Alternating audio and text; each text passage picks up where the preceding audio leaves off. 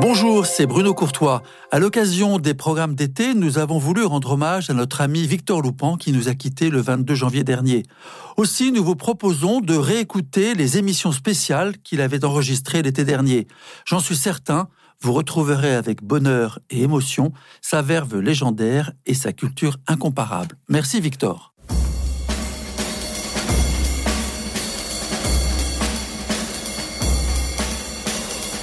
Culture Club, une émission présentée par Victor Loupan.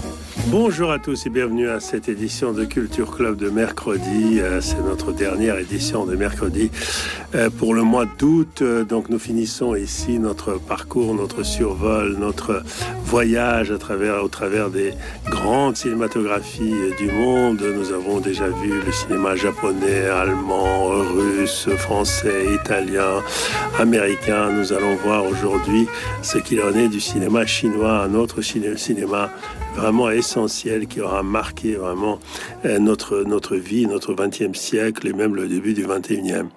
Euh, un cinéma chinois est un cinéma euh, qu'il faut, comment dire, il faut cerner, décerner, discerner plusieurs choses.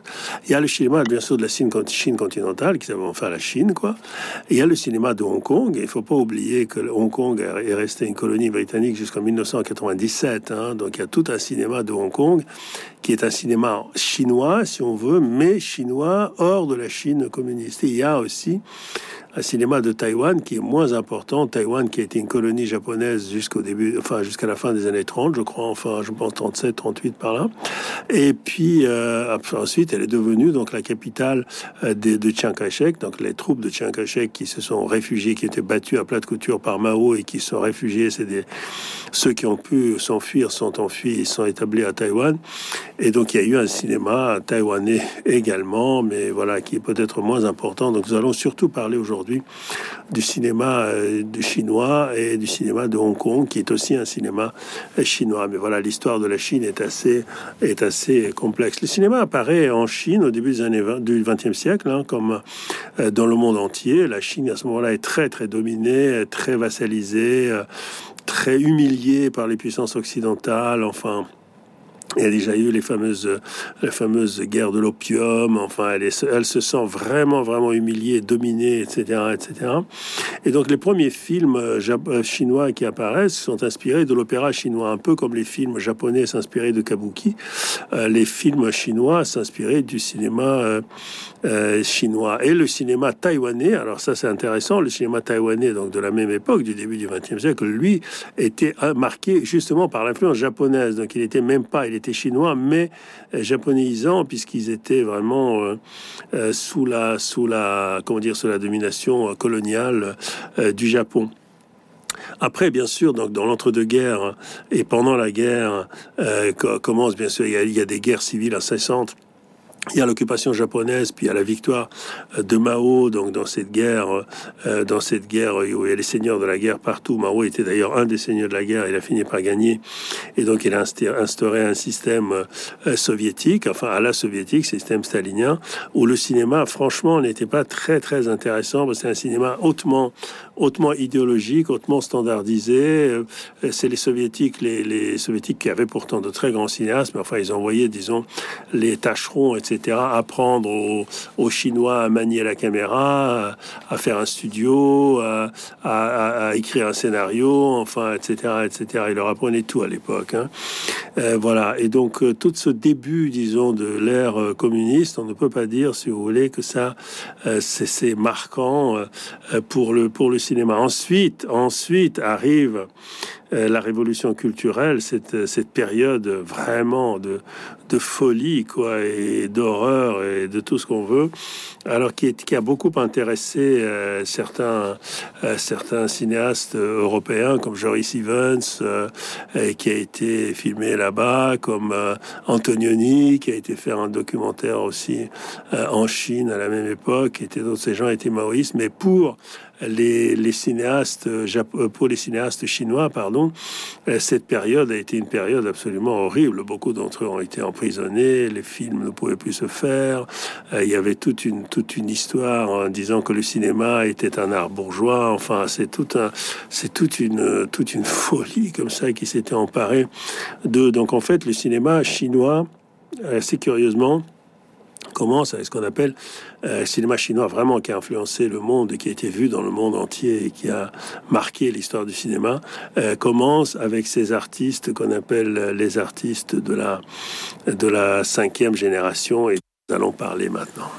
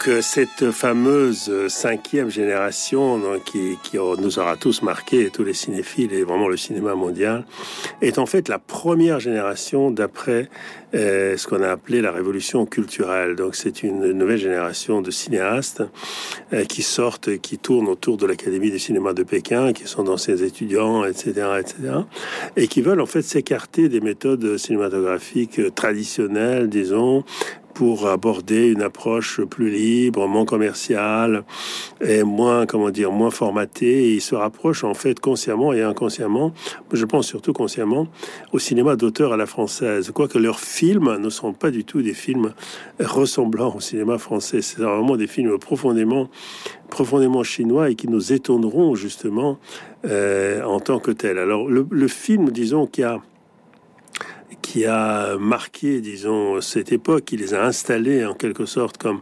figure incontournable du, cinéma, est un film tourné par deux d'entre eux, Chen Kaige et Jean Guimou. Jean Guimou, qui était euh, l'opérateur de Chen Kaige à l'origine et qui deviendra plus tard un cinéaste absolument essentiel.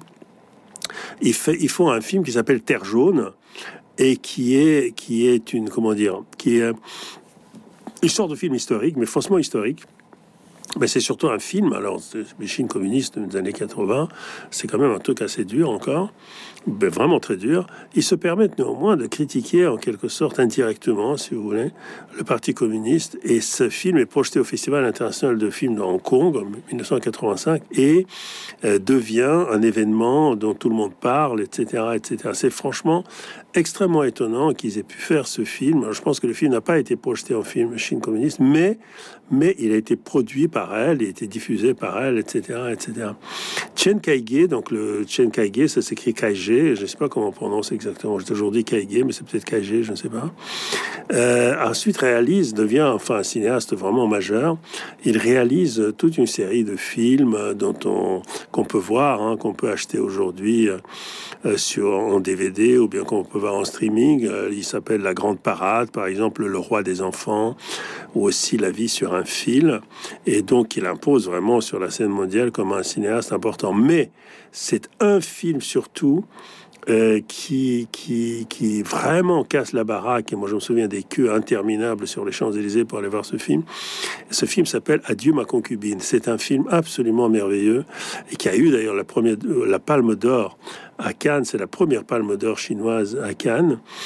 Et c'est un film qui, qui, qui raconte euh, une histoire, euh, disons, sur fond, une histoire d'acteur, sur fond historique. Hein. Ça commence avant la guerre et ça dure pendant la guerre, avec le, début du communisme, etc., etc. Il y a une sorte de fond aussi un peu homosexuel dans le film, ce qui est très étonnant des pour, pour un film, pour un film chinois.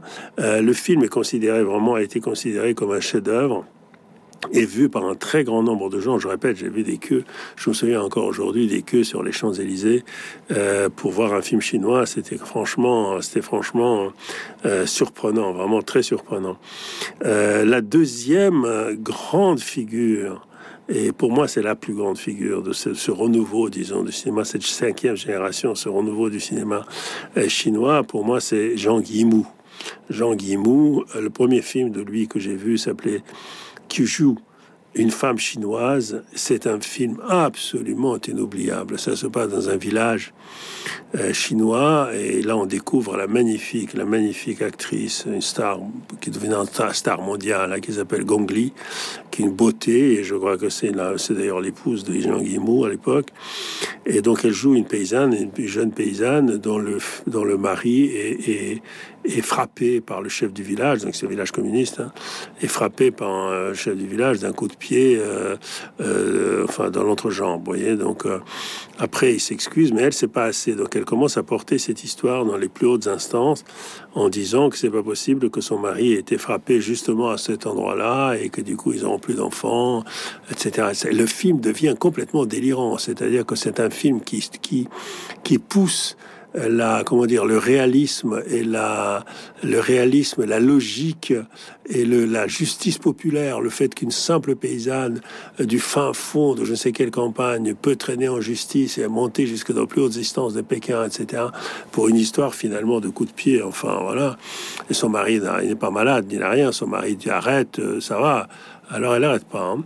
Et donc c'est un film absolument, absolument insensé qui raconte, en plus qui montre la vie quotidienne dans un village chinois, ce qu'on n'a jamais vu.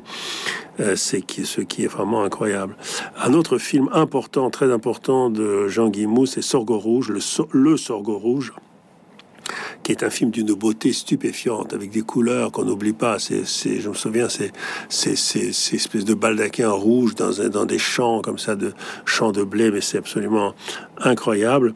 Mais le film peut-être le plus marquant et que chacun devrait avoir vu euh, dans sa vie, c'est Épouse et concubine de Jean Guimou, qui raconte une histoire absolument ahurissante, une histoire d'ailleurs assez féministe, je veux dire, parce qu'on apprend du coup le sort des femmes euh, chinoises dans la société traditionnelle. Donc c'est une jeune fille euh, qui, qui est trop pauvre, enfin, pour continuer ses études, qui est envoyée par sa mère euh, comme concubine officielle ou troisième épouse, je me rappelle plus, enfin troisième épouse, quatrième épouse, je ne sais plus, chez un type riche qu'on voit pas et qui en a déjà plusieurs autres je crois qu'il en a trois. Elle arrive à la, quatrième. C'est toujours Gongli qui est magnifique. Il arrive et, puis on voit toute la vie euh, de ses épouses et certains ont des enfants, d'autres n'en ont pas, des jalousies entre elles, enfin, etc., etc. Et comment il choisit celle avec qui il va passer la nuit, celle avec qui il ne va pas passer la nuit, etc., etc.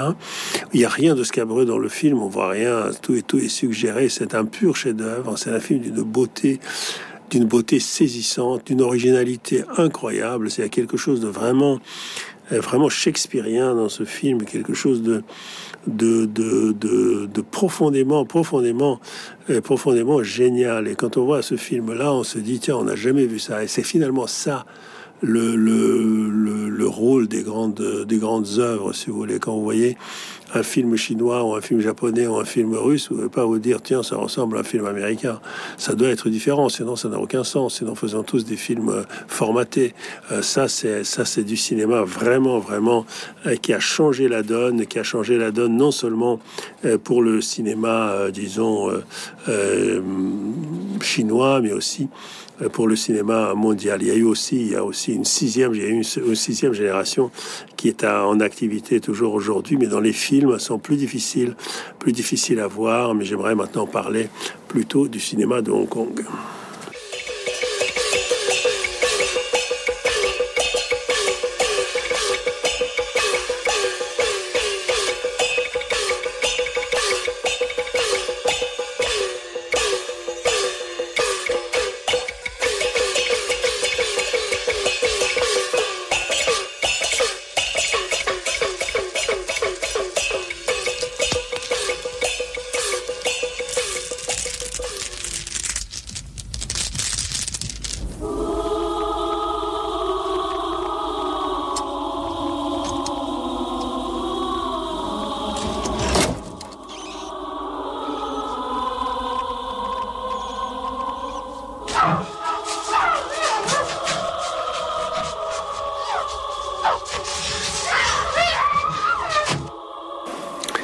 C'est un extrait de Épouse et concubine, justement. Donc on entend ces musiques extrêmement dramaturgiques, on entend le jeu des acteurs, etc. C'est un film insensé. Vous devez tous, ceux qui l'ont pas vu, devraient vraiment le voir. Mais passons quelques, quelques minutes avec le cinéma. Pardon, hongkongais. Il nous reste vraiment très peu de temps. La plus grande figure du cinéma hongkongais, on va dire populaire, c'est Bruce Lee. Bruce Lee qui devient dans les années déjà dans les années 60, 70 devient une star, disons des films de kung-fu. Le kung-fu, on appelait ça le karaté, pas le karaté. Le karaté, c'est japonais. Le kung-fu, c'est l'art martial euh, chinois qui devient l'art martial mondial. C'est-à-dire que les arts martiaux deviennent des arts de, de, de, cinéma euh, grâce à Bruce Lee. Euh, tout le monde voit ses films, tout le monde l'admire, tous les garçons veulent être Bruce Lee, etc., etc.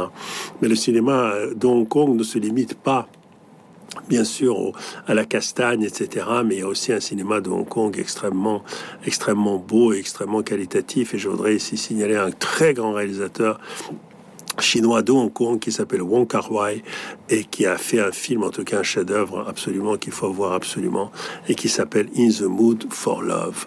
Voilà, sur ces paroles, nous allons conclure notre petite pérégrination à travers le cinéma, cinéma chinois et aussi à travers les cinémas. Euh, ah non, il me reste encore. je me suis trompé d'heure. Il me reste encore dix minutes.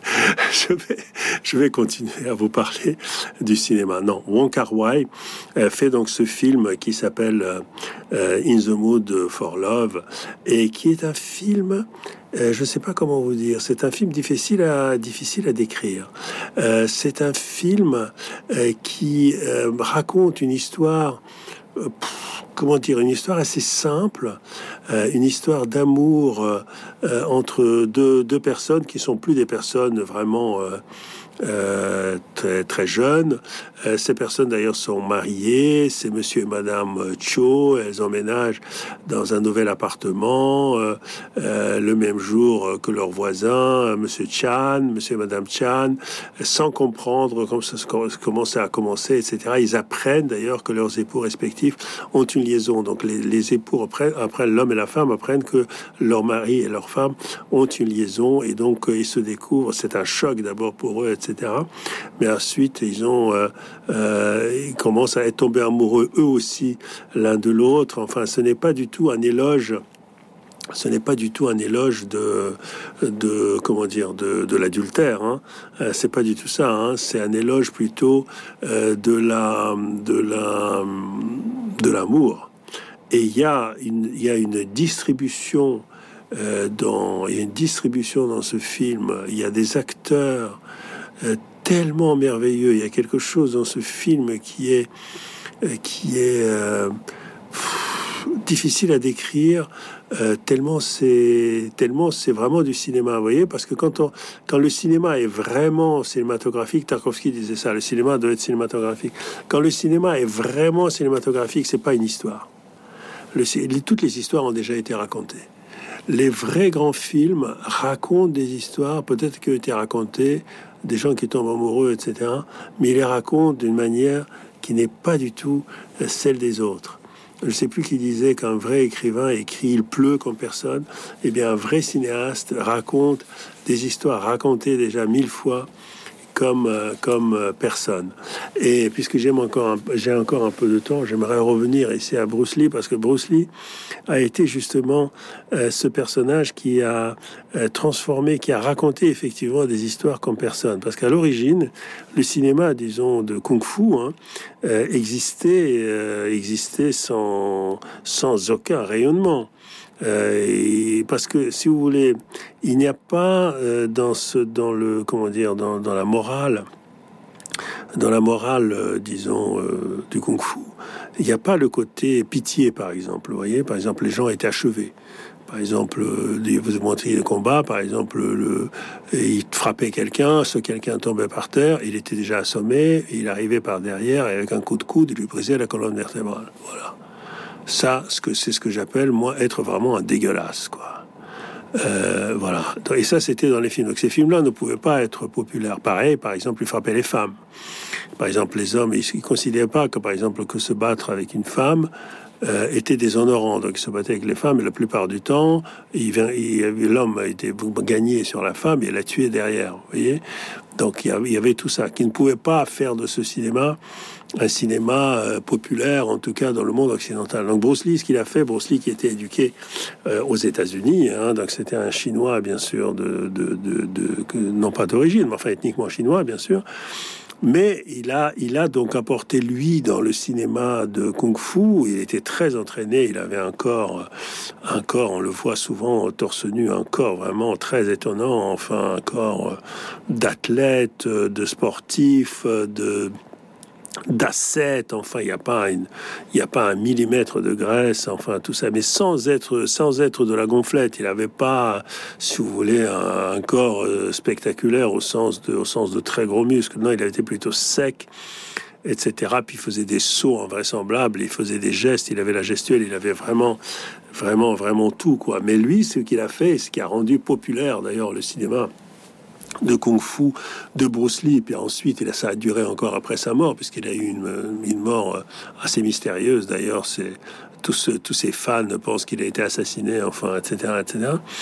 Donc il a, un peu un côté, il a un côté mythique, il a un peu un côté James Dean comme ça, Bruce Lee. Mais lui, il a introduit dans le cinéma de Hong Kong, dans le cinéma de Taïwan, euh, dans le cinéma de, Kung Fu, euh, la morale euh, chrétienne, quoi, la morale occidentale. C'est-à-dire qu'il a fait des héros, si vous voulez, qui défendaient les faibles, ce qui était totalement absent de la culture de Kung Fu. Hein.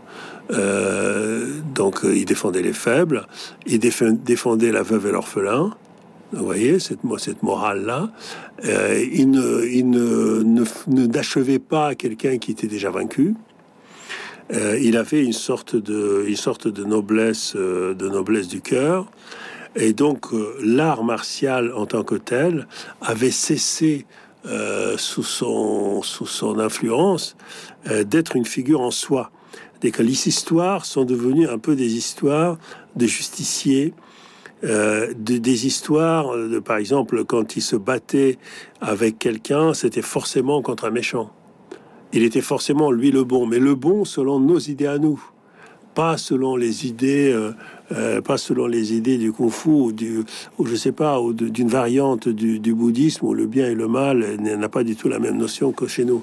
Il a introduit en quelque sorte les idées de chevalerie euh, moyenâgeuse européenne, etc., etc. Il les a introduites euh, dans le cinéma donc de cinéma de kung-fu de, de, Hong Kong qu'il a rendu extrêmement populaire. On ne peut pas imaginer ce qu'a été euh, la popularité du cinéma de Hong Kong et la star qu'a été Bruce Lee aujourd'hui, on a, a, oublié, mais tous les jeunes gens, tous les garçons, etc., se rêvaient en Bruce Lee, et pas seulement euh, en, Allemagne ou en, Hong Kong, en Afrique, en Russie, aux États-Unis, enfin partout, partout en France, euh, les garçons jouaient à Bruce Lee, partout se sont ouverts des clubs de kung-fu, les arts martiaux sont devenus, avant il n'y avait pas d'arts martiaux, hein, avant les jeunes Français faisaient, ceux qui s'intéressaient à ça faisaient de la savate. Hein. Ça faisait de la boxe française, de la savate. Hein. Là, ils ont tous commencé à faire du, kung-fu, du karaté. Il y avait une confusion entre le kung-fu et le karaté, etc., etc. Donc voilà, nous avons survolé un petit peu le cinéma chinois, donc le cinéma continental dans Chine communiste qui a joué, qui a été formidable dans les années, donc la cinquième génération, et puis euh, le cinéma de Hong Kong qui a été un cinéma beaucoup plus, beaucoup plus populaire et beaucoup plus commercial, et qui a néanmoins été très fort.